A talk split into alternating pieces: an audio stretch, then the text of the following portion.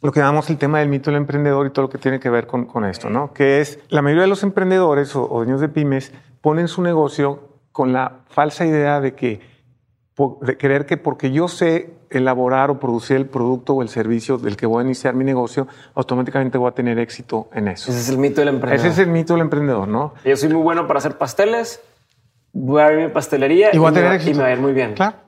Pues ¿por qué no tendría que no? Eso no es cierto, no tiene nada que ver. ¿Por qué? Eh, porque en el momento que alguien pone una empresa, en ese momento eh, va a tener que ocupar cinco o seis roles, que es el director general, bueno, pues él es, ¿no? Va a tener que ser el director de finanzas, va a tener que ser director de marketing, va a tener que ser el director de ventas, va a tener que vender, va a tener que ser el director de operaciones porque va a tener que operar y va a tener que ser el director de recursos humanos porque eventualmente va a tener que contratar, despedir, bla, bla, bla. Pues va a tener que hacer esas funciones y no tiene idea de cómo hacerlas. ¿sí? Entonces, ese es el, el, el, principal problema. Y él cree que porque sabe hacer pasteles o porque es muy bueno en sistemas, lo demás es un tema que no pasa nada. O sea, se pues, soluciona solo. Ay, se va a ir dando solo, lo cual para nada, ¿no? O sea, lo otro es, lo, es incluso más importante que el producto o el servicio.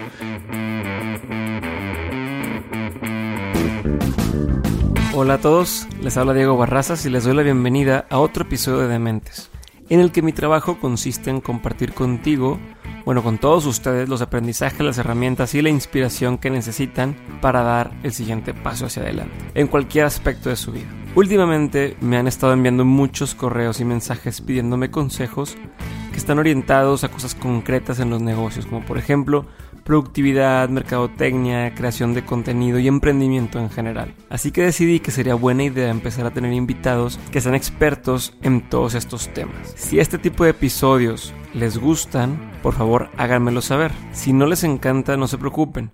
Siempre seguirán saliendo episodios como los que ya conocen ustedes. En esta ocasión quise empezar con un tema muy básico, pero sumamente importante y que todos los que quieren poner un negocio ya lo arrancaron o tienen una pequeña y mediana empresa, necesitan saber.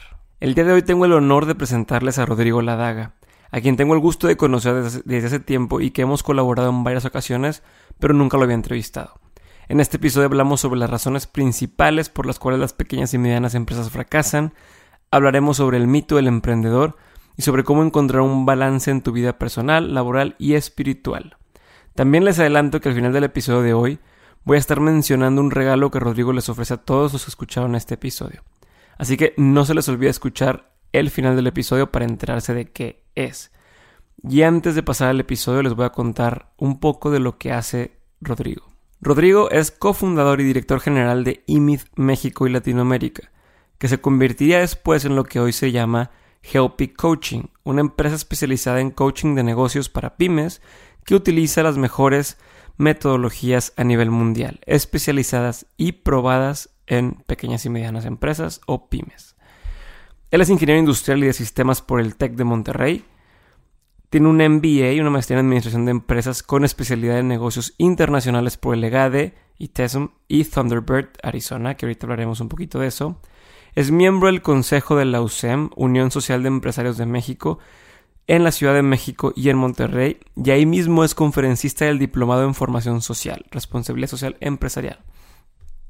Desde el 2006 es miembro del Entrepreneur Organization, es colaborador en México para la Network for Teaching Entrepreneurship, es miembro de la red de mentores de Endeavor México y es coach certificado para pymes por Duct Tape Marketing, por Profit First Professionals y es miembro de Provendus Group de Mike Michalowicz. Escribe para distintos medios como Yo Soy Pyme de Vancomer, Dinero en Imagen, Universo Pyme, Provendus Group, entre otros. También fue cofundador y director de unidad de negocios de la empresa Media Innovations, vendida a Grupo CIE, Corporación Interamericana de Entretenimiento, que cotiza en la Bolsa de Valores y tiene 8.000 empleados aproximadamente. Para los que no saben qué es Grupo CIE, algunas de las empresas del grupo son, por ejemplo, Ocesa, Ticketmaster, Hipódromo de las Américas, Yaxi Books y Citel, entre otras. Rodrigo tiene 42 años, es esposo de Tania y papá de Eugenio y Lorenzo. Rodrigo acaba de publicar un libro llamado Dear Entrepreneur, a Spiritual and Technical Guide on How to Be Fulfilled and Successful Entrepreneur, Small Business Owner. Ay, perdón mi inglés, pero ese es el título del libro que acaba de sacar Rodrigo. Eh, pronto va a salir en español. Hoy hablamos un poquito de ese libro también, así que por favor, si les interesa, búsquenlo en Amazon, ya lo pueden comprar, lo pueden comprar impreso o lo pueden comprar para Kindle. Ahora sí, los dejo con el episodio de Rodrigo. Espero tomen nota y lo disfruten bastante. Bienvenido, Rodrigo. Muchas gracias por estar aquí. No, hombre, a ti, muchas gracias, Diego. Siempre aquí, gracias por la invitación. Ya nos conocemos desde hace tiempo. Eh, hemos coincidido en, varias ocasiones. Sí, sí, y algo que nunca te había preguntado, que nunca había tenido o no he tenido claro es si tú siempre fuiste emprendedor o si tuviste algún trabajo antes. Y quiero empezar como por ahí. Bueno, este, prácticamente he sido emprendedor toda mi vida. Eh, yo me gradué de la universidad y puse mi primer negocio este, con mi hermano y otros socios. Y después, bueno, fue, fue, todo una, una, aventura ahí de, de, muchos años. Y dije, yo siempre dije que valería como cinco maestrías, ¿no? Negocios o más. Y bueno, fue toda una aventura. Eh, finalmente logramos vender el negocio, lo crecimos muy rápido, aprendimos muchísimo, estábamos muy chavos, también cometimos N números de errores. Y después de ahí comencé este, este negocio que tengo ahorita para ayudar a otros, porque en ese transcurso de mi primera empresa me empecé a dar cuenta de muchas cosas, de por qué las, las pequeñas empresas no funcionaban, etc. Y entonces empecé a investigar y, y terminé este, dando con metodologías que sí eran para pymes y entonces las empecé a probar, me funcionaron y otros amigos y entonces me, yo quise compartir todo eso con, con, más gente. Entonces empecé mi segundo negocio, pero en el Inter... Eh, desde mi segundo negocio trabajé para una pequeña empresa, este, un, un, periodo breve ahí, este, por diferentes circunstancias.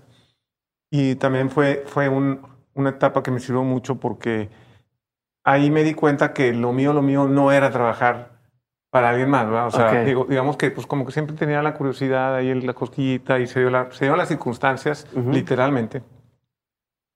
Pero bueno, ahí sí dije, ok, ya probé, esto no es para mí, ¿verdad? Entonces, este, y ya pues seguí con, con este negocio. Ok, y ahorita en, en, esa parte quiero desmenuzar así pedacitos de lo que dijiste ahorita.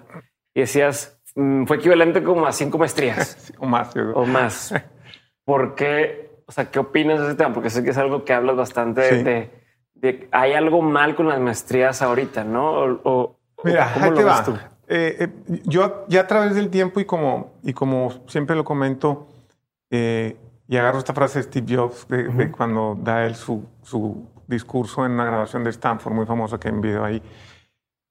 Pues, él, dice, los, cuando, para, cuando debes de conectar los puntos en tu vida, connecting the dots, pues, siempre es para atrás, nunca es para adelante. ¿va? Entonces ya después de haber pasado por todo esto, a mí me empezó a, caer el 20, entender cómo pues todo el sistema de educación formal que existe moderno a través de la, a, partir de la revolución industrial, es un sistema que fue diseñado específicamente para crear empleados. ¿no? Todo, desde el sistema educativo hay mucho de ese tema y pues les puedo recomendar unos libros.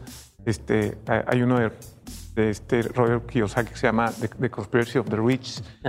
Es muy bueno porque te explica cómo el sistema educativo mundial literalmente fue creado para adiestrar al ser humano. Es algo bien interesante porque eh, mucha gente no sabe esto, pero incluso el por qué son tantos años de primaria y secundaria, eh, según lo que dice Robert Kiyosaki y otros libros que investigó, está basado en un modelo que crearon a nivel mundial ciertos grupos eh, porque querían crear consumidores que trabajaran, que trabajaran y consumieran, ¿no? Por eso el sistema educativo, si tú te das eh, eh, cuenta hoy en día, nunca te enseñan a manejar las finanzas personales, como este Robert que siempre argumenta, ¿no? Pues no te enseñan nada de eso, no te enseñan tampoco a buscar tu vocación, ni a pensar por ti mismo, nunca te enseñan eso, te enseñan desde primaria a resolver problemas, o sea, tienes que resolverlo, incluso el sistema de calificación, si te fijas, es entre, entre más malas tengas es peor, o sea, te va a reprobar. Ajá. Es, o sea, no, no debes tener malas, porque eso es malo, ¿ah? ¿Por qué? Porque cuando quieres que alguien trabaje en tu empresa, no quieres que, se equivoque, quieres que haga las cosas como tú quieres que las haga, que no haya errores, ¿verdad? Estás más de 11 años siendo adiestrado. Y más. A obedecer, a, a seguir órdenes. Y no solo eso, no solo eso, sino que estás adiestrado a estar, esto es bien importante, a estar en un, en un, en un lugar cerrado durante más de ocho horas, si te fijas, seis horas. ¿sí? O sea, el ser humano, si tú ves la historia del ser humano y, y, estudias cualquier cuestión de antropología básica, no, no es que sea experto y todo, pero solo necesitas observar un poco, pues no estamos hechos para estar sentados, o sea, tenemos pies, ¿no? Piernas, ¿verdad? O sea, nuestro diseño es para movernos y por eso el ser humano ha sido uno toda su vida, ¿verdad? Ha cruzado continentes de hace decenas de miles de años. No estamos hechos para eso. Sin embargo, este sistema que crearon, pues sí requería eso. Necesitamos que estén sentados durante ocho horas y que no se quejen. Y en teoría, el tiempo de, que es de primaria y secundaria, que son los primeros, eh, primaria, secundaria y prepa, esos 12 años, en teoría, se, estudiaron durante muchos años antes de crear el sistema mundial de educación, que es lo que necesitaban para adiestrar a un ser humano a que estuviera sentado durante ocho horas sin quejarse. Entonces, bueno. Como el ejemplo del elefante. Exactamente. Que dices que elefante chico, lo amarras con una cadenita. De chiquito, pues no lo puede jalar. Así es. Pero ya cuando crece, la cadena sigue siendo el mismo tamaño. Exacto. Y no se da cuenta de que pudiera fácilmente romper la cadena. Ya está acostumbrado. Ya se acostumbra. Y tú ves las, por ejemplo, otras, eh, otras eh, civilizaciones que no, han, no son occidentales o no han. No, quisiera usar la palabra evolución porque eso depende de cómo lo veas. Pues tú te vas a África, a otros lugares, no están en una choza ocho horas sentados, no se me explico. están pues por todos lados y conviven y, y casan, y etcétera, ¿no? Entonces, bueno, el sistema educativo así fue creado, fue para adiestrar a la gente y, fue creado porque las empresas necesitaban mucho, mucha cuestión técnica. Entonces, así, y, por eso las universidades, la mayoría fueron creadas por empresarios grandes y el sistema eh, educativo mundial también fue diseñado por empresarios y, querían, necesitamos eh, consumir este, eh, gente que no, trabaje en nuestras empresas durante ocho horas, que tenga muy claro que no se debe equivocar porque no estamos... No, aquí los emprendedores y los que nos colocados somos nosotros. Ellos tienen que, que, que, operar la empresa y así fue creado. Y entonces, si tú te fijas, prácticamente el 95% de la información que hay afuera de negocios viene en las universidades y son las mejores prácticas de negocios de las grandes empresas. ¿no? Ajá. Y, por eso la gente que sale y pone su empresa, como a mí me pasó, que yo supuestamente sabía algo de negocios y, tenía mis socios que supuestamente sabían, nos empezábamos a dar cuenta, y para mí fue muy claro que no teníamos ni idea de cómo desarrollar una empresa desde cero. Seguramente si hubiéramos trabajado por otra empresa, eh, habíamos cabido en, eh, en, el modelito. ¿Por qué? Porque sale el graduado de la universidad, entra a una empresa. ¿Tú cuándo has visto que un recién graduado ocupe el puesto de director general de una corporación pues no, ¿por qué? Porque lo meten en, en la maquinita y dicen, mira, Tú ya te empapaste un poquito de todo lo que hay que hacer, sí, pero ahora vas a estar en mercadotecnia porque eres un técnico en mercadotecnia, eres en mercadotecnia. Y aquí te voy a enseñar cómo hacemos nosotros la mercadotecnia, porque lo que necesites, necesito que hagas eventualmente es cómo hacemos aquí nosotros la mercadotecnia. ¿no? Ya tenemos todos los procesos, los sistemas, venimos haciendo eso desde hace décadas. De una manera necesito que lo ejecutes. Entonces te voy a empezar a capacitar durante muchos años, ¿no? Para que vayas agarrando la onda de cómo hacerlo, porque necesito que ejecutes. Primero un pedacito nada más. Tú nada más haces esto. Luego, si va, cuando vayas creciendo profesionalmente, te voy a dar para que para que operes más pedacitos hasta que pueda llegar un momento en que puedas operar toda la maquinaria. Y tienes gente que hasta tu cargo y que tú le vas a hacer que ese también se ponga a hacer lo que tú y vas haciendo la cadena de mando. Exactamente. Entonces, todo el sistema educativo mundial actual que tenemos en día está diseñado así. Entonces, los, convierte, los estudiantes se convierten en productos que las empresas consumen. Sí, y fue creado así. Y, por, y si te fijas, no estoy inventando el niño nuevo ni nada, con puro sentido común. Claro que esto pues lo vas aprendiendo después de, muchos trancazos y, y, después de que te adiestran durante, estamos hablando ya no de, de 11 años, porque si ves primera, secundaria, prepa y carrera, es mucho más. O sea, te adiestran y, y, y, te ponen en una cajita que de repente cuando te empiezas a darte eh, de, topes, dices, ¿por qué no está funcionando esto? Entonces empiezas a ver tu, tu mente otras cosas. Entonces, por eso las carreras hay tantas. Porque necesita muchos técnicos, de todos. En mercadotecnia, en finanzas, en finanzas con especialidad en comercio internacional, en leyes, en producción, en, en este, en administración de operaciones, en, en, ingenieros mecánicos, electricistas. o sea, si tú empiezas a ver, la gama es bien grande, ¿verdad? Porque es que necesitas técnicos bien especializados, que además yo sé que traen un panorama muy global de lo que van a hacer, pero yo lo voy a meter en, en, en, mi maquinita y los voy a empezar a entrenar para que hagan lo que necesito que hagan en cierta área, pero obviamente, pues, si vienen con un conocimiento especializado, oye, pues, si te voy a meter al área de producción, en la parte de máquinas, pues, pues tengo que meter a un ingeniero mecánico en estado, no voy a meter a una universidad en derecho. ¿ah?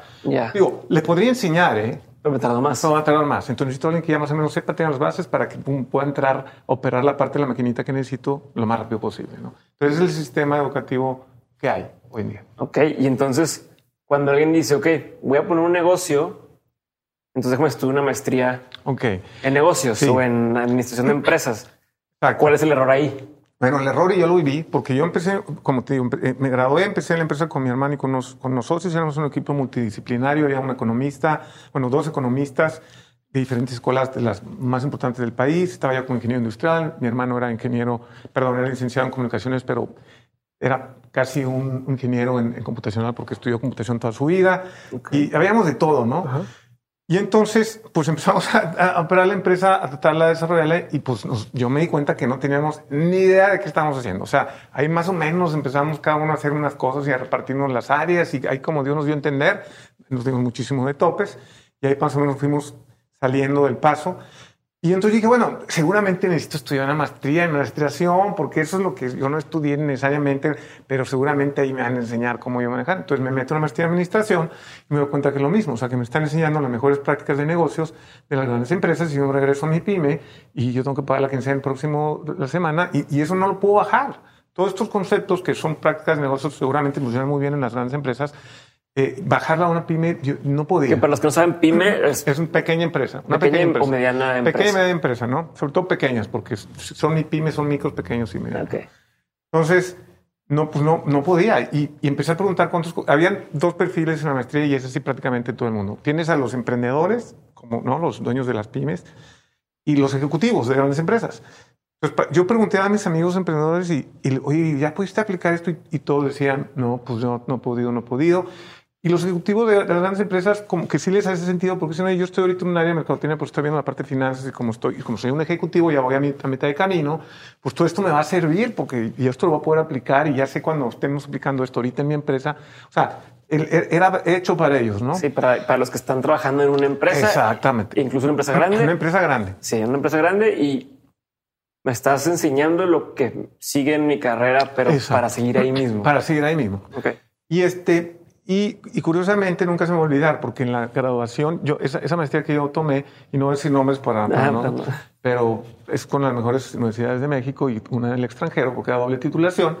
Vamos a graduarnos en el extranjero porque tenemos los doble, el doble título. Y en la, en la comida de graduación, me acuerdo que el, el rector de aquí, de la Universidad aquí de México, preguntó, oigan, a ver, denos su retroalimentación, ¿qué les pareció? Y uno de mis amigos se paró y dijo, mira, eh, el rector, a mí estuvo muy padre la experiencia, la verdad sí estuvo, conocí a mucha gente, pero honestamente prácticamente nada de lo que, de lo que me enseñaron lo puedo aplicar en mi empresa. Yo tengo una empresa de cinco empleados, este, me, dedico a esto y pues no, no, no hay nada que yo realmente puedo ahorita implementar. Entonces, jamás se me va a olvidar porque ahí es como que yo también ya, ya, sentía eso, ya, lo había percibido, pero como que él lo, lo, lo, expresó de una forma tan tajante y en un punto que pues no, en un momento no es tan, tan fácil.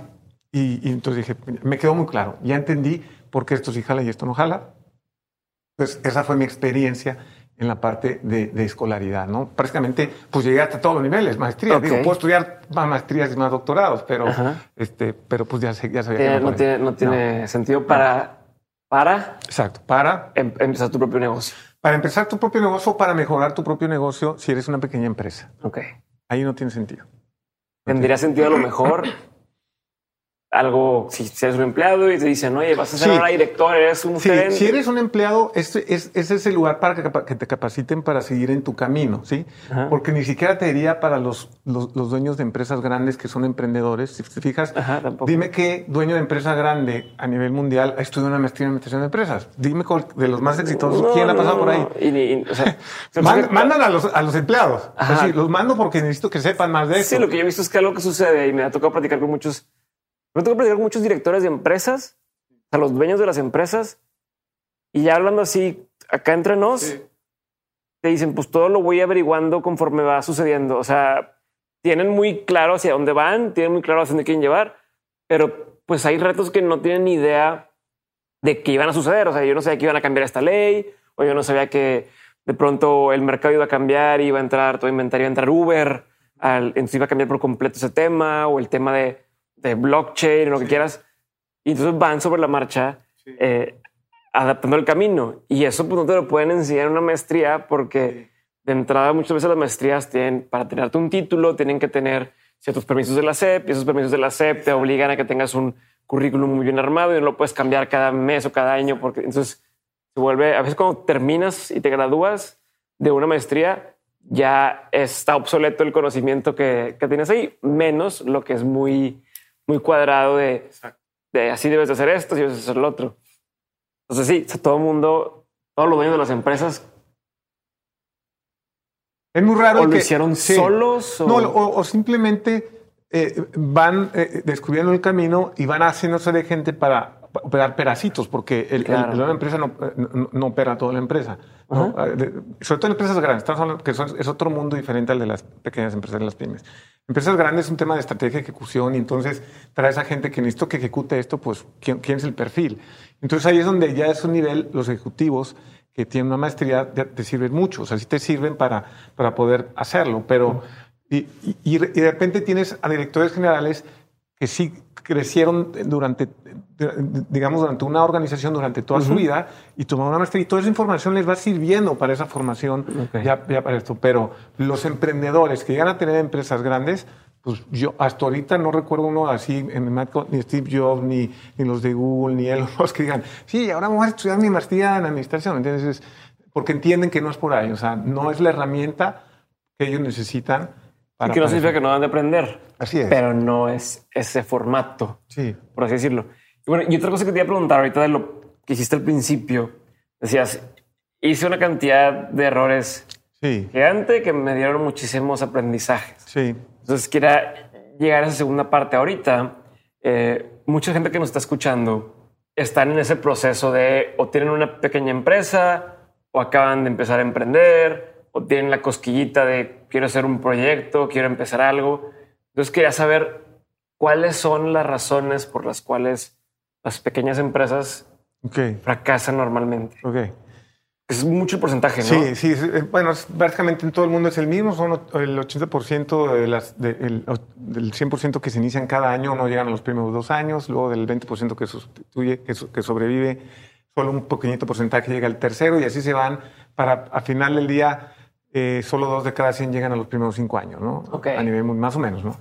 Este, de hecho, el, e, esas cifras a nosotros nos las pasaron nuestras empresas que nos trajimos nosotros las primeras metodologías especializadas en pymes, nos pasaron esas cifras. Yo hice mi propia investigación con algunos libros y publicaciones de la OCDE y de muchas otras instituciones, y prácticamente eran las mismas. Okay. Y de hecho, eh, hace un año y medio salió un, un, estudio hecho por el Instituto Eugenio Garza Lagüera de Emprendedurismo con el Failure Institute, el de Focus Night, ¿sí? que lo hicieron en Latinoamérica y los resultados fueron igualitos. o sea, los mismos, en unos países más que otros, en Argentina tronan más, más del 80, en Chile el 75, pero... Estás pero andan ahí, que el 80% de las pequeñas y medianas empresas no sobreviven no los primeros Entonces, bueno, esto eh, eh, básicamente es por eh, tres principales razones, ¿no? Y, esto que yo te voy a comentar ahorita, Diego, es el conocimiento acumulado que nosotros, que nosotros pudimos obtener a, través de los últimos 10 años y, y, nos los pasaron estas metodologías que empezamos a traer nosotros en Estados Unidos, que llevaban décadas estudiando pymes y ayudando a pymes. Entonces dijeron, miren, llevamos 40 años haciendo esto, hemos ayudado a más de 50 mil pymes en más de 60 países del mundo, ahora vamos ustedes a hacerlo con ustedes en Latinoamérica y en México.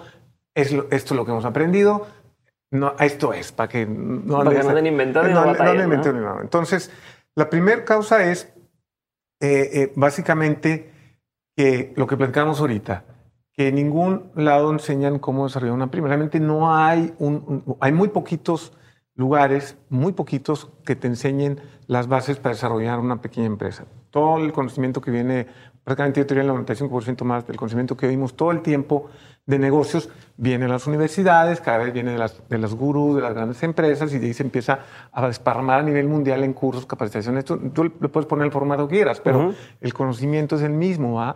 Y que se está eh, eh, distribuyendo a nivel mundial, y es para eh, grandes empresas, no es para pequeñas. no hay un lugar donde te digan, oye, esto es por aquí, más o menos por acá, bla, bla, La segunda causa es lo que llamamos el tema del mito del emprendedor y todo lo que tiene que ver con, con esto, ¿no? Que es que la mayoría de los emprendedores o, dueños de pymes ponen su negocio con la falsa idea de que de creer que porque yo sé elaborar o producir el producto o el servicio del que voy a iniciar mi negocio, automáticamente voy a tener éxito en eso. Ese es el mito del emprendedor. Ese es el mito del emprendedor, ¿no? Yo soy muy bueno para hacer pasteles, voy a abrir mi pastelería y, me, va, y me va a ir muy bien. Claro.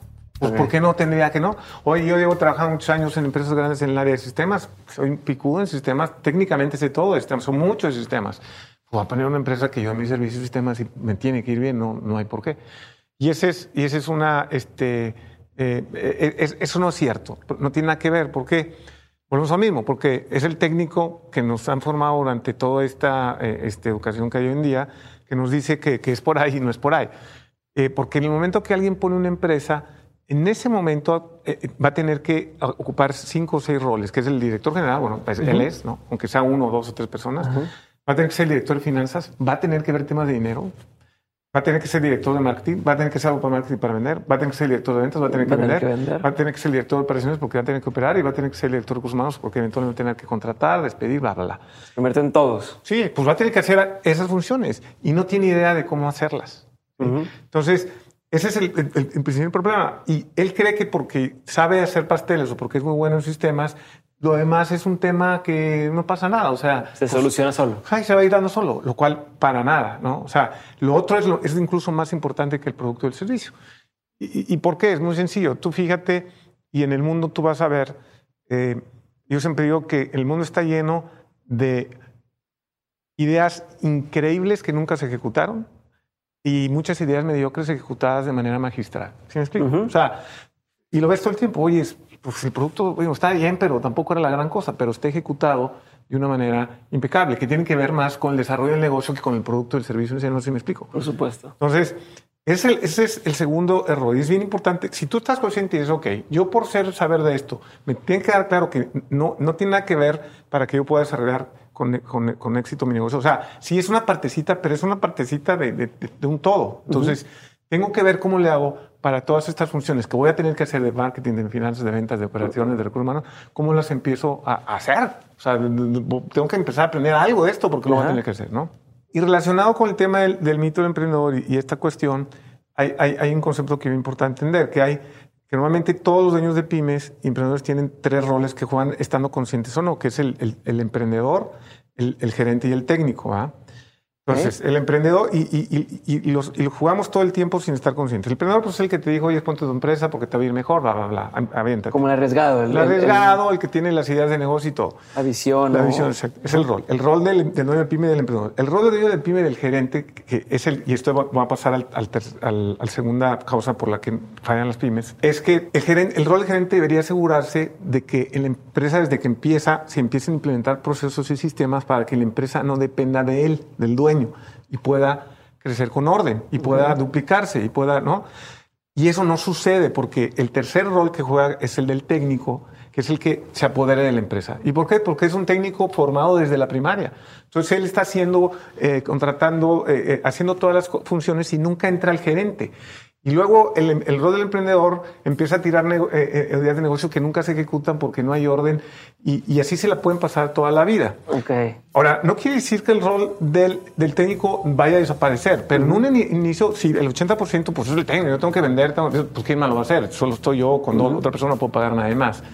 Pero si no está siempre el rol de gerente ahí diciendo, bueno, si ya va a entrar una, una, segunda persona que la empresa, tengo que empezar a hacer procesos y temas para que él haga las cosas exactamente como yo quiero que sea y no dependa de mí la empresa.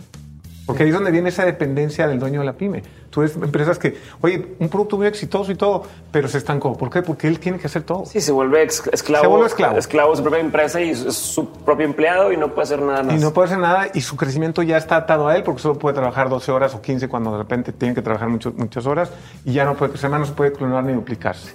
¿Por qué? Porque no entra en esos procesos. nunca entró, dices, ese gerente para darle espacio, para decir, ok, el gerente va el rol del gerente. El rol del gerente. Exacto. Dentro de la misma persona. Pues. Exacto. la, parte gerencial de la misma persona. Sí. De decir, a ver, todas esas tareas que se tienen que hacer, sí. vas a meter a un técnico, a otro técnico, no tú, Exacto. a ejecutarlas para que tu misma parte emprendedora pueda ir y ir a hacer tratos con otra gente o ir a inventarte una nueva idea o lo que sea, ¿no? Exactamente. Okay. Entonces, pero para eso necesito hacer procesos. Si no haces procesos y no documentas simplemente procesos, es una falacia. O sea, tengo que tenerlo por escrito para que el que venga, yo le voy a explicar así, quiero que lo hagas. Exactamente como yo quiero que lo haga. No inventes las cosas, ¿sí? Y entonces, esa parte es la que no sucede, porque una vez que tienes procesos y sistemas puedes clonar y duplicar, que es lo que normalmente conocemos con el prototipo de franquicia o ese concepto, ¿cómo puedo yo hacer que este negocio sea un negocio de mano? Solo con procesos y sistemas, ¿no? Entonces, digamos, esa es la, segunda causa que viene desde el mito del emprendedor, estos tres roles y que se la pasa, ¿no? Bueno, y, la, segunda es esta que te, que te comentaba, que no desarrolla la empresa para que no dependa de él. O sea, siempre depende de él, él es el que tiene que hacer todas las cosas, él, y, nunca establece los procesos y los sistemas para que la empresa pueda crecer con orden y despegarse de él. Entonces es el segundo error por lo que se estancan en crecer. Y el tercero es falta de enfoque. Y esto es clásico en los emprendedores y en los pymes. O sea, por su naturaleza son desenfocados. Y son desenfocados en todo. O sea, desde el uso de su tiempo, o sea, son multitasking, que son los poderosos errores que puede tener. Tú ahorita me comentabas que cuánta gente, que la gente dice es que no, me hace falta el tiempo, no me puedo administrar el tiempo. Pues sí, porque no sabes cómo administrar tu tiempo, que vuelvo a lo mismo. Nosotros siempre preguntamos a la gente que digamos, oye, a ver, vamos a empezar ayudándote a organizar tu tiempo. Lo primero que hacemos. Y, en tono de broma, sabiendo que, lo que no respondemos, bueno, a ver, saca tus apuntes de la prepa y de la secundaria y de la universidad de, tus clases de administración del tiempo. Se quedan callados, dice. Pues no, nunca llevé. No, ya sabemos que nunca llevaste. Pero es algo que debiste haber llevado desde primaria. O sea, es algo tan básico, ¿verdad? Definitivo. Para alguien que va a organizar una empresa, quizá para un empleado no tanto. Porque okay. le van a decir, le van a, decir a esta hora esto, a esta hora esto y a esta hora vas a comer y luego ya te vas. Entonces, pues no es necesario y te lo van a decir cuando entras en la empresa. Entonces, es, muy desenfocado el emprendedor y entonces empieza un poquito de todo, en, su tiempo no es ordenado. Y otro de los principales errores que tienen que ver con el desenfoque es que quieren hacer de, todo para todos, quieren venderle de todo a todos. ¿sí? entonces, empieza, y, y, este es el mito, la diversificación que yo creo que ha matado a cientos de millones de pymes históricamente. Porque es clave para que seas exitoso hacerte bueno en algo, enfocarte nada más en algo. Porque para que tú puedas eh, desarrollarte y, este, distinguirte del resto, necesitas ser muy bueno en algo. No puedes ser un todólogo. ¿ah? Pero ¿qué pasa con la pyme? Vamos a poner, hay menos ejemplos, pero voy a poner el ejemplo del cuate de sistemas. Oye, pues yo ya pues empecé sistemas, entonces empiezo a operar, puedo tener mis, primeros clientes. Lo mío, lo mío es instalar redes, lo que yo soy más bueno. Entonces voy con un cliente, voy a instalar redes, ya se me instalo y ya se me instalan. Me dice, oye, no, pues muy bien, me gustó mucho tu trabajo. Oye, Cosalidad, ¿no vendes tu computadoras? Entonces el emprendedor dice, ah, cañón. No, pero podría vender. No, no, pues fíjate, déjamelo chico y sí, este, yo, yo te las vendo. Yo tengo un amigo que vende.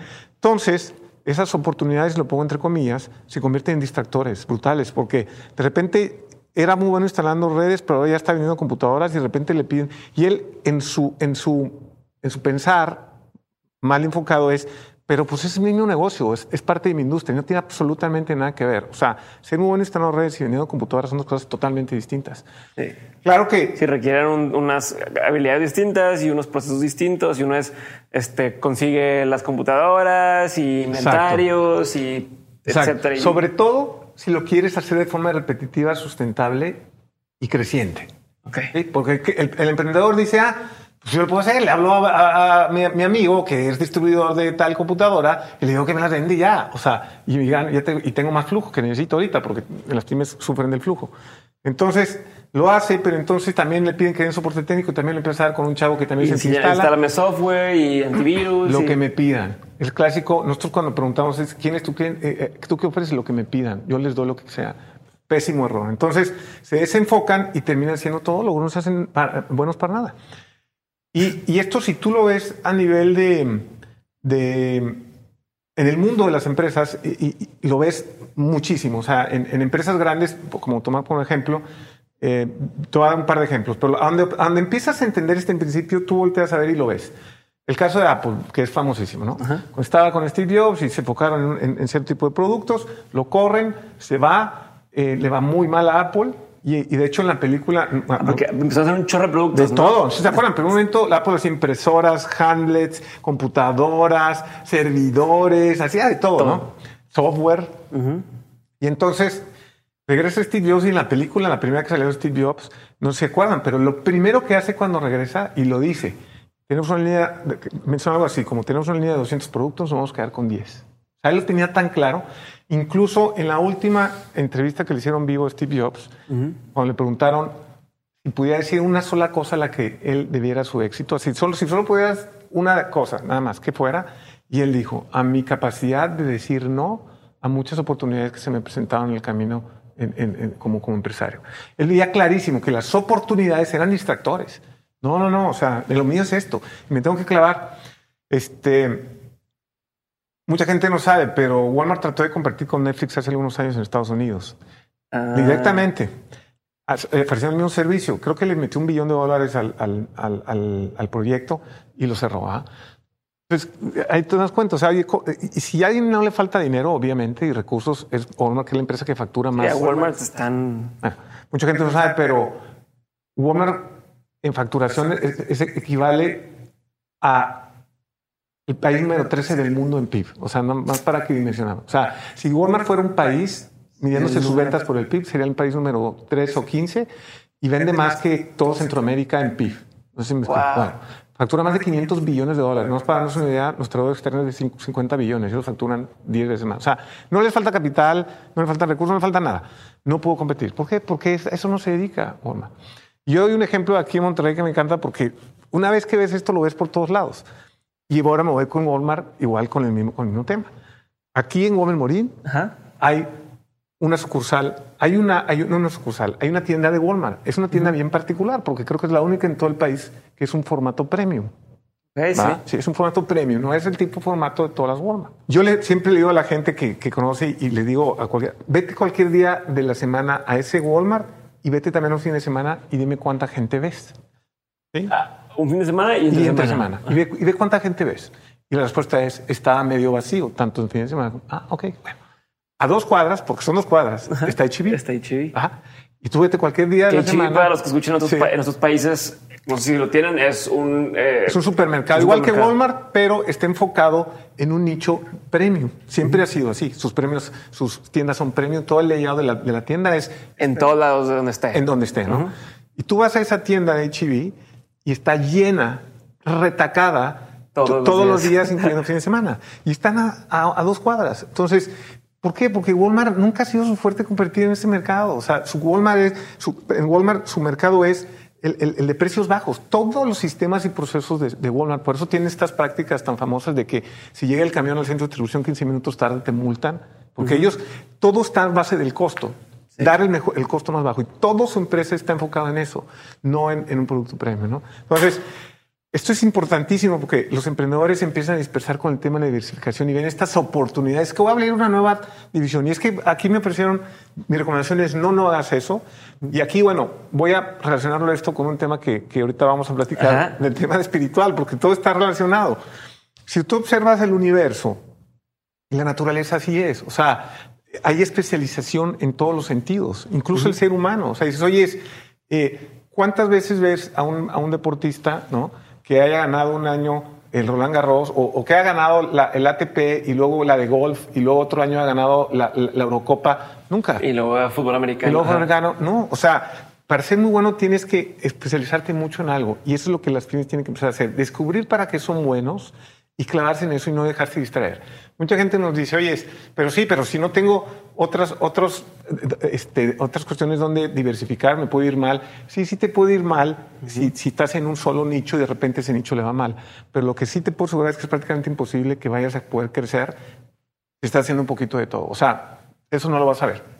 Este, eh, y lo ves por todos lados. Las empresas grandes, cuando empiezan a, a meterse en estos mercados, se, desenfocan y pierden, hasta las grandotas que tienen todos los recursos, porque requiere tiempo de constancia hacerte bueno en algo. Y además, desde el punto de vista de mercadotecnia, para la pyme, en el momento que tú eres generalista, te conviertes en un commodity. O sea, ¿qué diferencias? hablando del ejemplo de sistema nuevamente, imagínate que tú te especializas como empresa de sistemas en atender solo a empresas de medios. O sea, tú vuelves de sistemas, o sea, haces lo mismo, ¿verdad? pero vas a enfocarte en atender empresas de medios y no vas a hacer tampoco de todo, sino vas a enfocarte en, instalarle eh, redes y darle servicio a las marcas. Puedan decir algo en, las empresas de medios. Ese va a ser tu fuerte. ¿va? Entonces, y le pones a tu empresa casi, casi, este, sistemas, eh, sistemas computacionales para, medios. para medios, ¿va? Y entonces las empresas de medios empiezan a buscar en el mercado y van con la empresa A que se llama Sistemas Computacionales del Norte. ¿Y tú qué haces, bonito? De todo. Sí, de todo te instalador. Ah, ok. Y, buen servicio, calidad, ya sabes, lo que todo el mundo todo Por lo mismo. Empresa de sistemas este, computacionales del sur. ¿Y tú qué haces? De todo también. Y, y lo que necesites, yo te lo consigo. A ver, y tú también, y tú también. Ah, cañón. A ver, todos hacen lo mismo. Entonces, pues me voy por el precio, es un commodity que me da en precio bajo. Pero si me volteo al último o al del medio y está, ¿tú qué haces? Yo soy empresas de sistemas especiales en medios, se hace. Ah, cañón. ¿Cómo que especiales en medios? Sí, soy especiales en medios. Y a ver, platícame un poquito más. Sí, yo hago esto, instalo redes y computadoras, pero me especializo en empresas como la tuya, en medios. Y ya sé que tienes unos, unos, unos requerimientos, porque verdad que te gusta que los cables. Y sí, sí, sí, yo sé que tus cables así. Porque se hizo tan bueno en eso que ya conoce también a su cliente y se especializó en un nicho. Entonces, cuando les habla, le van a decir, claro, sí. Y yo sé que de repente tú tienes estos cuartos oscuros que tienes que poner por aquí las computadoras y que. Sí, ah, bueno, pues yo hago eso. Entonces ya se despega el tema del precio. Ah, pero cobro más. No, no importa porque soy especialista. Cuando tú vas con sí, como las agencias de diseño. Exactamente. Que ¿tú qué haces de diseño? Todo. Lo que me pongas. Es diferente que dice, yo me especifico solamente en crear tu marca. Exactamente. Ah, bueno, pues yo quiero eso. Ah, exactamente. O cuando vas al doctor. Oye, ¿quién se opera del cerebro con un médico general? ¿Quién se opera del corazón con un médico general? Nadie. Vas con el especialista y esos son los que ganan muchísimo, si te fijas. Porque oye, yo nada más hago esto, pero lo hago muy bien y por eso cobro mucho. Entonces, es, el enfoque es clave para que no te distraigas y el tema de la diversificación es un mito y cuando alguien viene y te dice, sí, pero fulanito de tal y tiene empresas, pues sí, pero es uno en un billón, o sea, nada más, son las excepciones y no la regla. ¿no?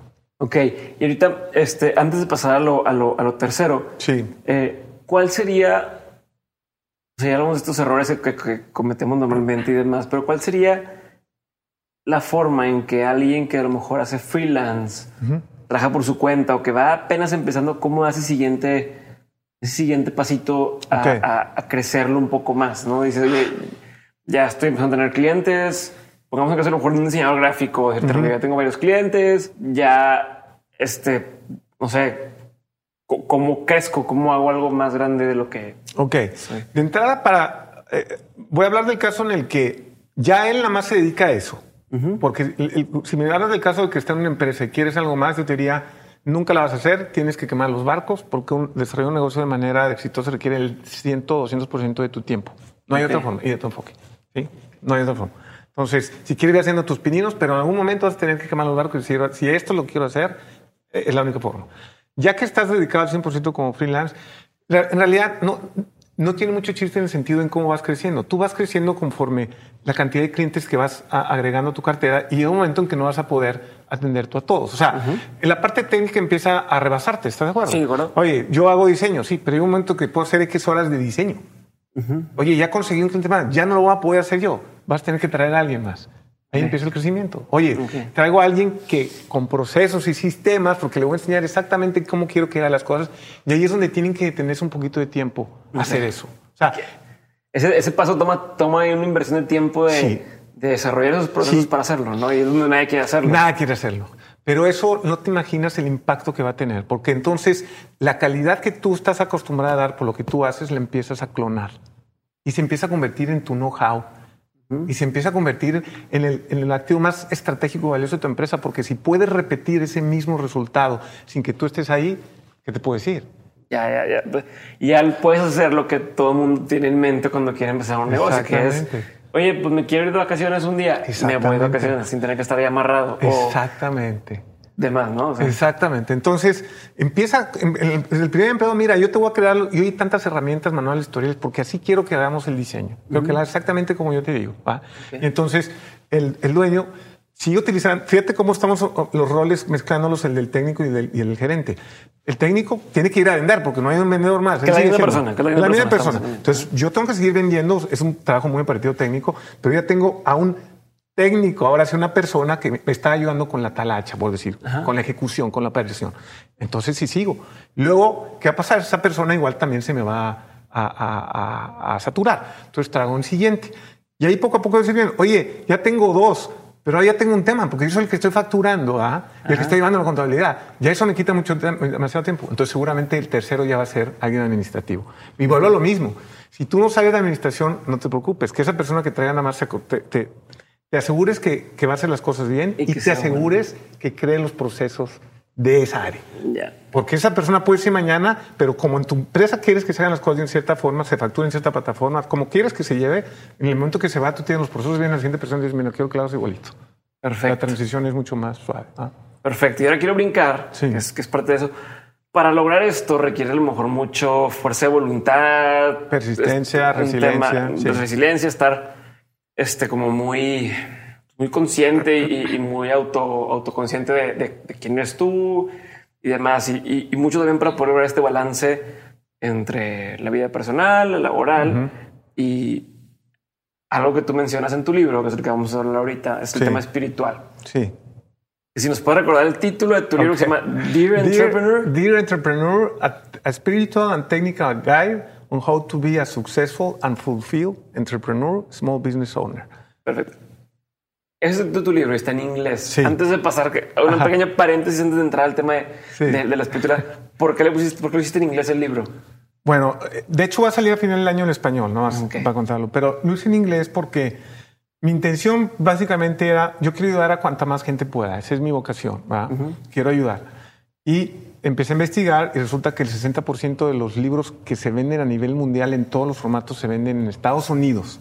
Nada más en Estados Unidos, 60%, ¿ok? Entonces dije, oye, y, de ahí empiezan luego a traducirse otros idiomas, no sé si me explico. Entonces dije, pues voy a entrar a ese mercado y además eh, que muchos de mis mentores que he tenido en este viaje han sido ya, prácticamente, la gran mayoría. Entonces, para mí fue más natural hacerlo así, pero obviamente eh, este año salía en español a final del año. Ok, perfecto. Cierro paréntesis. Sí. Es decir, a ver, ¿qué tiene que ver, entrada, para qué, significa, qué es para ti el tema de la espiritualidad? Ok. Y, y qué tiene que ver con el emprendedor, porque en tu libro mencionas que no están separados el, el, el negocio, la vida personal y, la espiritualidad. Entonces, creo que muchos lados te dicen, no hay que tener un balance en la vida y hay que balancear la vida personal con la vida laboral. Pero tú aquí me decías como que pues todo es parte de un, de un mismo, ¿no? Entonces, ¿cómo funciona?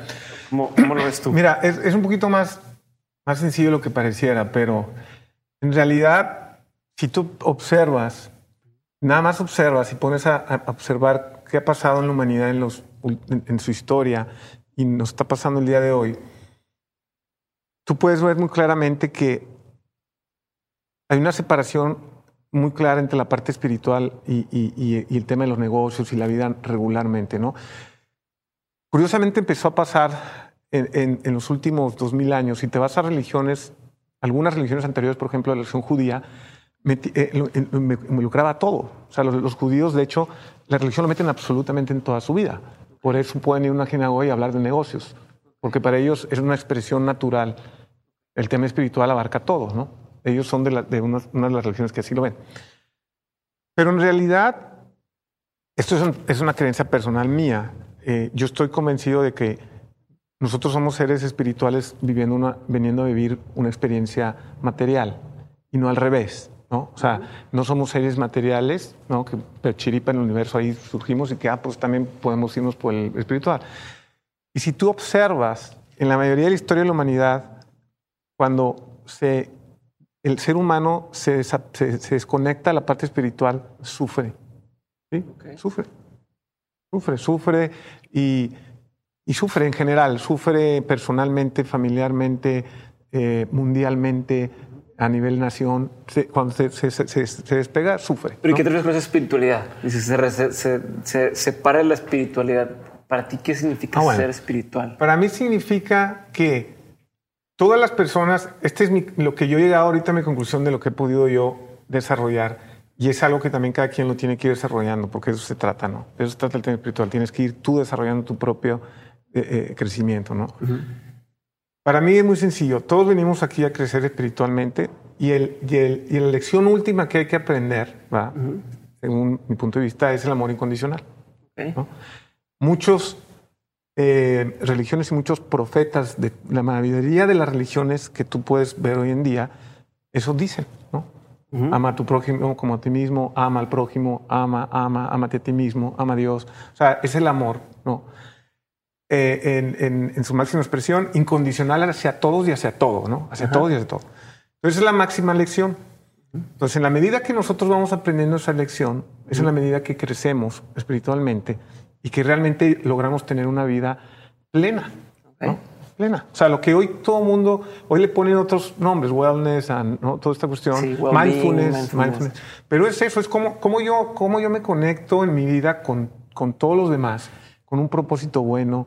Y si me entiendes, todo esto que es, muy reciente, ¿verdad? Porque si tú te vas a las, las épocas de, tú le preguntabas a tus papás o a mi papá, cuando hablabas del tema de espiritual, decías, eso es el domingo en la iglesia. O sea, olvídate, ¿de qué me estás hablando, no? Sí, sí, sí. Vamos a jalar mañana y hacer negocio y... Y, el domingo irás a misa y... Y la ley de la selva, ¿va? Y, y, todos están ahí buscando a ver cómo saca ventaja todo. Entonces, lo cual no es cierto, porque nosotros somos seres espirituales. El problema es que nuestra educación, volvemos a, lo mismo que... Y nuestra formación, que a veces de formación, nos enseñan a todo ponerlo en cajitas, ¿va? Porque si te fijas, así la mente, así, y no voy a decir la mente porque es, no sé el concepto, el cerebro así, así eh, funciona. Tienes que desglosar las cosas y ponerlas y vamos a ver cómo está creado. A, todo le pones como nombres. Todo, todo, sí. El ser humano, ¿cómo está constituido? Por diferentes sistemas. ¿Qué sistemas? El, el sistema circulatorio. Respiratorio. El sistema. ah, para yo poder entenderlo, tengo que empezarlo a separar. Pero en realidad, es, el ser humano es el ser humano y todo lo que le pasa todos los días tiene que ver con su crecimiento espiritual, esté o no consciente. Y obviamente tiene la parte del trabajo, la parte del negocio. Pues tú vas a trabajar. O, en qué momento deja de ser ser humano? O sea, ¿sí me entiendes? No es que digas, bueno, voy a colgar mi ser humanidad aquí en mi, sí, casa. Como te dicen, te dicen en el trabajo, oye, pues este, no sé, necesito que te quedes más horas, eh, pero no es personal, ¿eh? ¿No crees que... pues sí es personal, porque claro. sí soy, o sea, no dejo de ser persona. Claro. No dejo de tener mi familia que tengo que llegar en la tarde y tú me estás afectando. Claro. Eh, y si dedico tantas horas a estar aquí, exacto. Pues es algo personal. si es personal, siempre es. No, pues estoy dedicándole ocho horas al día a estar contigo, no estoy en mi familia. Claro que es algo personal. Entonces, no, como dices, no puedes separar. No puedes separar. O sea, es está todo, es, una sola cosa. No se me explica. Y, y para mí, venimos a vivir esta experiencia espiritual en todos los planos y simplemente eh, las actividades que realizamos pues son meras actividades que tienen que ver cómo estamos organizados socialmente, ¿va? pero pues en el tiempo que estamos ahorita, ¿va? en hace 10.000 años pues no había oficinas y había una cueva y bueno, la dinámica era distinta. Pero el, el, el, el, verdadero sentido del ser humano es atemporal, es, no, es, es, universal y es el crecimiento espiritual, ¿sí me explico? Todo lo demás que cuando la gente se empieza a ir por el otro camino, dice, no, es que mi objetivo en la vida es, es casarme o, estudiar en la universidad, trabajar, hacer dinero, son objetivos eh, que tienen que ver con temas muy temporales. Bueno, sí, y luego, ¿qué pasa? Y, ya no, pero por eso, y, el ser humano de hace 10.000 años, ¿cuál era el objetivo? Pues igual su objetivo era salir ese día, casar y que no lo mataran, no se va. Pero ¿cuál es el objetivo entonces eh, eh, eh, eterno? O sea, ¿cuál es el objetivo eterno? el propósito final. El propósito final continuo, que nunca acaba, el crecimiento espiritual. Entonces, y esa parte está muy desconectada y, tú lo ves hoy en día, cómo es, vemos ejemplos todo Lo curioso es que lo vemos, pero no lo vemos, no sé si me explico. O sea, está tan, tan clarito en los hechos que a veces nuestra mente nos engaña, no sé si me explico. Okay. ¿Tienes algún ejemplo? Sí, ¿cuántas, ¿cuántas historias no has escuchado tú de gente que le va bien económicamente y tienen vidas miserables? Algo que, algo que me da, bueno, sí, sí. O sea, todos los días. Hoy ayer, ayer, y hoy hubo gente que, que se suicidó. Que se suicidó. Como la Kate Space, la, vamos a ahora, este, ahora el, el, de, ¿cómo se llama? Que mi, esposa también está muy triste. Sí, el este, de, chef, el chef, el chef eh, Bourdain. Bourdain. Pero esos son unos ejemplos. Es un ejemplo... que, que pues, lo pensé, pero quise mencionarlo porque luego ya no sé si es un tema de depresión, porque también suceden cosas, desbalances químicos y que pues en el cerebro y que entonces pero sí entiendo tu punto ese de, de que, de hecho, porque ¿quién fue el que dijo? No sé, no sé si lo dijo, hace poco lo escuché, no voy a decir el nombre porque lo voy a regar, pero dice algo así de, de la gente que cree que siendo rico va a solucionar todos sus problemas, me encantaría que fueran ricos por un día y se dieran cuenta de cómo... Son los problemas de la gente. Ah, o sea, cómo el, y cómo el dinero no, cambia. O sea, los problemas siguen siendo los mismos aunque tengas el dinero o no tengas dinero. Entonces, es por ahí por donde sí. mencionas, ¿no? De, o sea, lo vemos todo el tiempo. O sea, lo vemos, lo palpamos, vemos historias cercanas. Aquí platicamos dos historias que tuvieron un exposición a nivel mundial, pero yo lo veo, no sé, toda mi vida lo he visto. He visto gente eh, eh, eh, que es exitosa a cierto nivel y tiene vidas miserables y termina con la familia deshecha y solo, o, ¿me entiendes? Entonces, no, no es por ahí. O sea, donde ese famoso balance pues es porque no hay nada, el tema espiritual no está metido y el tema espiritual es el principal y de ahí viene todo lo demás. Y si no estás consciente de eso, puedes pasarte toda tu vida persiguiendo una ilusión que es la ilusión, es una ilusión, es un, es, es, un espejismo de que cuando tenga esto y cuando tengo esto y cuando... Ya se han escrito cantidad sí, de libros? está, está comprobado. De hecho, otro día estaba viendo un estudio donde te decían así como, o sea, la gente que, por ejemplo, dice, yo para, poder ser feliz, o sea, decían, ¿qué nivel de felicidad tienes ahorita? No, pues de 1 al 5 te decían a lo mejor, de 1 al 7 te decían 5. Ok. Después de que te hagas esta operación que tú querías hacer cirugía, de que no sé, se querían operar la nariz o se querían eh, este, hacer una liposucción, lo que tú quieras, ¿qué tan feliz vas a ser? Decía, no, pues 7, o sea, de 1 de 7 voy a ser el 7. Ya voy a estar. Ya voy a estar en, el, punto. Ya llegué al, al, a la meta. Entonces, si le hacían la cirugía, el, primer año le decían, ¿cómo estás? Siete. Claro. Pero pasaban dos años, pasaban tres años. ¿Cómo estás? No, pues otra vez cinco, otra vez cuatro, o tres. Claro. Por, entonces decías, o sea, comprobaban cómo uno a veces cree que, que se, va a solucionar el problema con X cambio, que puede ser estético, puede ser X puesto en, en el trabajo, o X cantidad de dinero, o X maestría, y que ya voy a ser feliz Nunca acabas. Y no acabas. No acabas porque va, directamente pegado al ego y el ego nunca, eh, nunca termina de satisfacerse. Entonces es temporal la mala satisfacción. ¿no? Entonces, oye, yo compro y ya tengo un carro, pero pues después de 5 o 7 años ya, ya, no, ya quiero cambiarlo y luego se te dura ese pedacito. Apple se ha hecho experto para hacerte sentir eso. Exacto. Que es, ah, no iPhone. Y no pasa ni seis meses y están anunciando, oye, en seis meses sale el siguiente iPhone. Y así estás. Exacto. Y ya. Entonces nunca acaba. Entonces la satisfacción es meramente temporal y obviamente es un nivel que tiene que ver con el ego que comparada con la satisfacción de espiritualmente estar bien en tu vida, a tener un sentido, un propósito en tu vida, no compararte con nadie porque todos somos únicos y repetibles. Eso también es, es parte del emprendedurismo, que es lo que decimos, oye, ¿y cómo, cómo me distingo de los demás? Es que ya eres diferente a los demás, nada más no trates de copiarlos. Simplemente ve que eres, cómo eres tú y así es. Y sea auténtico y trata claro. de Entonces tienes un Steve Jobs que vende computadoras y un Michael Dell que son totalmente diferentes sus personalidades y los dos florecieron siendo ellos. En el momento que si te fijas, empiezan a copiar a otros, le empiezan a, regar. Entonces, y, y bueno, lo mismo. Entonces, a ver, somos seres irrepetibles, entonces somos únicos. Entonces, nuestro camino es único. ¿no? Por eso yo menciono en el libro que yo creo que Dios es tan increíble que tiene una, un plan de estudios para nuestro crecimiento espiritual único para cada uno de nosotros. O sea, es un plan a la medida. Mira, este es para ti. Y te lo da, tú decides si lo quieres seguir o no. Pero, pero, pero así es. Entonces, tiene que ver con la repetibilidad. Y, lo, y bueno, si observas, con que empieces a observar un poquito más allá de lo evidente y quitándote un poquito todas estas estructuras mentales que nos forman o deforman, físicamente, ¿cómo, por ejemplo, se, se, manifiesta este tema de que somos individuos únicos? Bien sencillo, las huellas digitales. No existen dos seres humanos, aunque sean gemelos, que tengan unas huellas digitales. Hasta físicamente. Alguien puede decir, oye, pero yo los vi igualitos aparentemente son muy parecidos, pero en el fondo... Todos son diferentes. Somos diferentes. Entonces, eh, eh, esa es la parte que, que, no se debe de perder el emprendedor de en la pyme porque puede estar persiguiendo un espejismo que nunca va a llegar, sobre todo con las empresas, que yo creo que mi empresa sea más grande y todos tenemos estas ilusiones de ser como la empresa más grande y tener este estatus, ¿no? Y te pierdes porque vas a ser miserable en el camino, porque ni siquiera lo vas a disfrutar, ¿va? Y cada que llegues al siguiente punto vas a querer el siguiente y el siguiente, el siguiente. Yo no digo que no crezcas ni mucho menos, pero que si tú espiritualmente y ese ingrediente lo metes a tu empresa, y, en el libro hablo de la forma de cómo hacerlo, que es donde te queda totalmente la perspectiva de cómo tomar decisiones y operar tu empresa. Eso es otro nivel. Es totalmente diferente el cómo operas cuando tienes un sentido espiritual a cuando no. Y no tiene nada que ver con que no seas un negocio rentable, porque claro. Necesitas ser rentable. Es negocio, es un negocio. Pero si, si tú metes la parte de espiritualidad como el último fin, entonces todas tus decisiones empiezan a ser muy diferentes y, y el nivel de satisfacción que vas a, llegar es... No, no, se comparan ni por mucho. Incluso dejas tomar decisiones solamente por fines a corto plazo y es una cosa mucho más claro. Eh, a largo plazo y, y, que va a dejar como esa trascendencia, no va a trascender.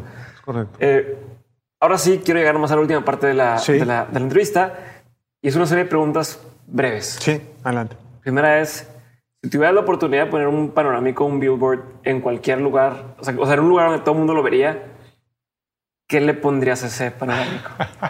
Ah, está, difícil. Tenía que buscarlo. No, no sé si era una frase o varias, pero pondría algo así como Dios ayuda a los niños, los borrachos y los emprendedores. es una de las frases que pone en el libro. Y, y luego abajo pondría eh, busca a Dios. Así pondría. Algo así. Perfecto. ¿Cuál ha sido el peor consejo que has escuchado? El peor consejo que he escuchado. Híjoles, está bien difícil porque he escuchado muchos muy malos consejos. ¿Alguno? Pero, a ver, eh, peor. No tiene que ser la fuerza de negocio. Sí, ¿eh? sí, sí. En general, en general. he escuchado que digas. Mm". Ok, sí, sí. Eh,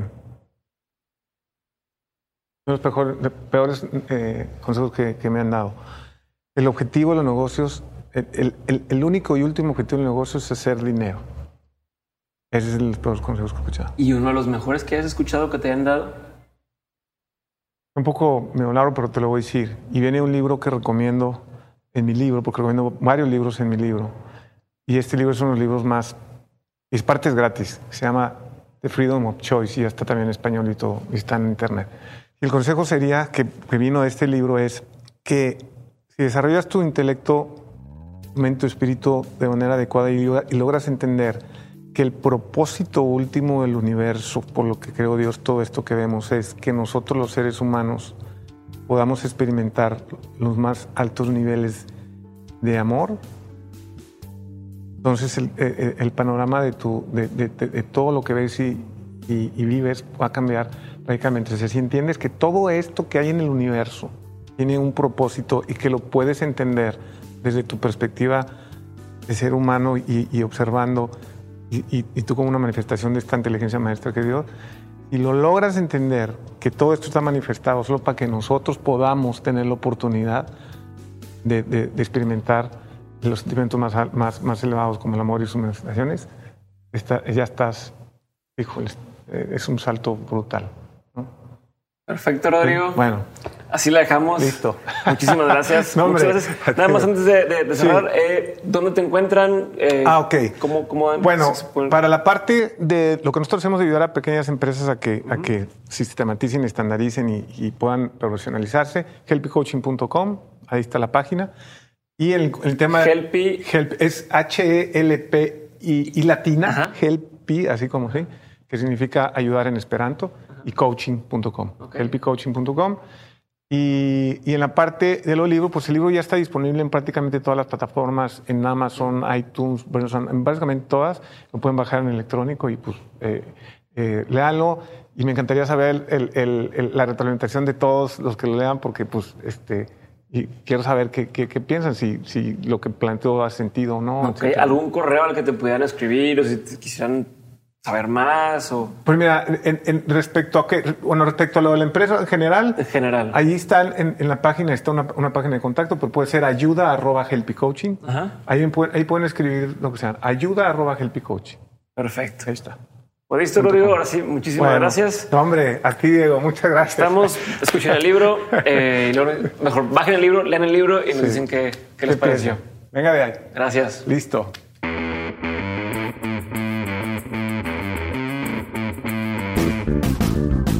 Hemos llegado al final del episodio de hoy. Como lo prometí al principio del episodio, aquí les va un regalito que nos hace Rodrigo. Todos los que le envíen un correo diciendo que escucharon este episodio y mencionando alguna cosa que se les haya quedado, algo que hayan aprendido o algo que les haya gustado, van a tener un diagnóstico de su empresa con valor de 3 mil pesos completamente gratis. Así que lo único que tienen que hacer es lo que ya les comenté, mándenme un correo, digan que lo escucharon en Dementes pónganle algo que les gustó del episodio y listo. El correo al que tienen que enviar el mensaje es ayuda helpycoaching.com. Helpy es H-E-L-P y latina, coaching es C-O-A-C-H-I-N-G.com. Les recomiendo que no dejen pasar la oportunidad. Y nuevamente, muchas gracias a todos por sus mensajes que han estado enviando, por escucharnos y por recomendarnos. Les mando un fuerte abrazo y nos escuchamos la próxima semana en un nuevo episodio de Dementes.